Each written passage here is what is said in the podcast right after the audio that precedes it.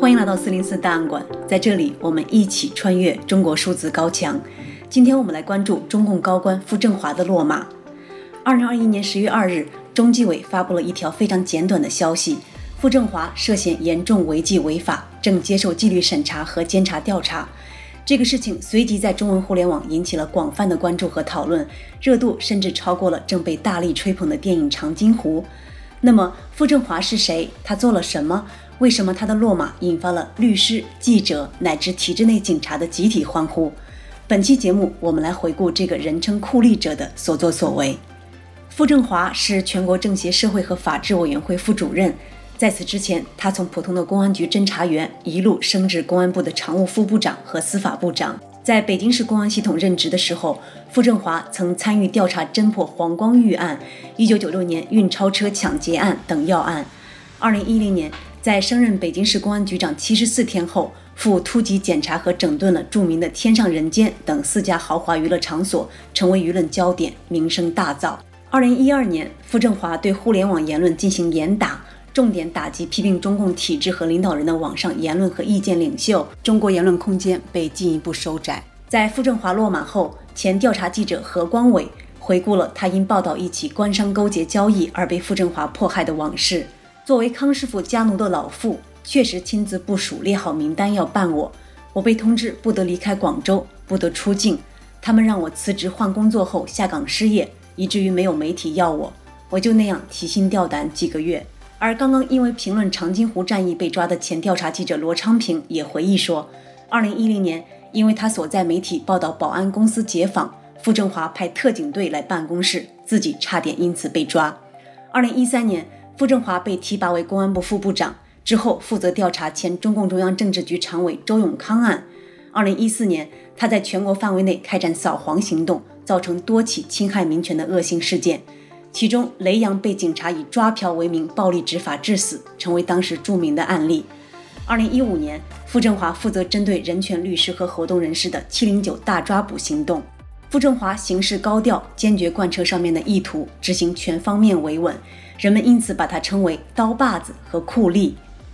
傅政华的被查处，引发人们对其落马原因的各种猜测和分析。很多人认为是由于内部的权力斗争，也有人说这就是兔死狗烹。知名网络评论员五月散人认为，傅政华不过是高层政治斗争的一个代价而已。这段时间，您看他对这各个行业的这种打击，然后呢，加上这什么，就是清除原本的这些跟他对立的政治势力的这些白手套们，轻了很多，这轻了特别多。但是又得呢，不能不给个交代，谁的谁要交代，就是政治玩政治嘛，就黑嘛，傅政华就算是交代。而时事评论员王健则认为，这件事情我倒不觉得跟权力斗争有很大的关系，我觉得跟这个独裁政权，跟这个习近平个人的这种权力，跟他的性格，跟他一些偶发因素是有关系的。这就是所谓的伴君如伴虎嘛，要不什么叫伴君如伴虎？一个不小心就把头咬了，就这样啊。傅政华善于利用媒体。曾经有记者不止一次偶遇其配枪巡逻。中国官媒人民网曾报道说，傅政华不吸烟、不喝酒，喜欢看书、研究问题，对刑侦工作尤其热爱。但是在他被查处之后，虽然还没有被官方定罪，体制内外的人已经开始共同庆祝了。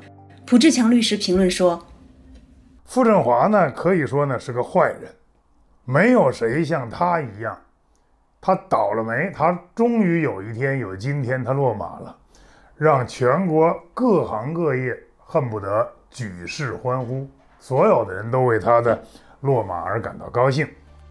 学者于建荣，二零一零年因批评官方迫害上访群众的违法行为，也被傅政华威胁和重点监控过。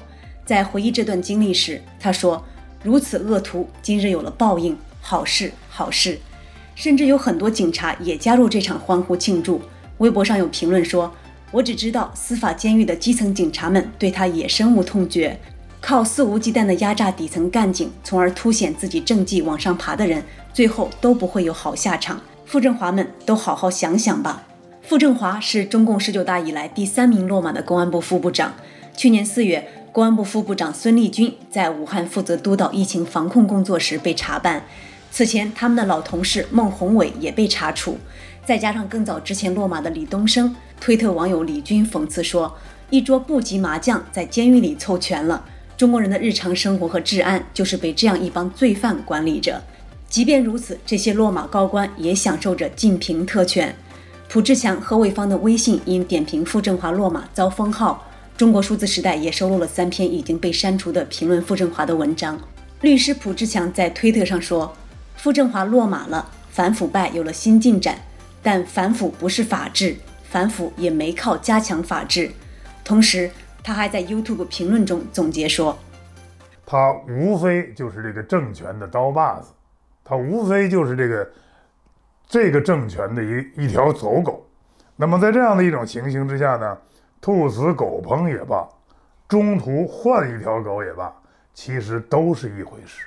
不要指望呢，傅政华的这个落马会带来中国法治状况的根本好转。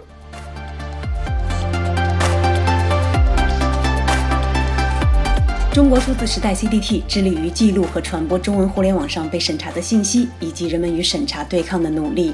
我们邀请您参加敏感词开源研究项目和四零四文章存档项目，为记录和对抗中国网络审查做出你的贡献。详情请访问我们的网站 cdt.media。